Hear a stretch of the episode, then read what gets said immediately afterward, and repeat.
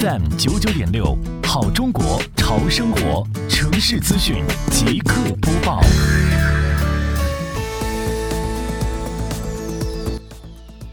为尽可能减少第六号台风烟花对辖区的影响，杭州市西湖区双浦镇结合美丽杭州创建暨迎亚运城市环境大整治、城市面貌大提升长效管理工作的要求，做好对应的处置工作。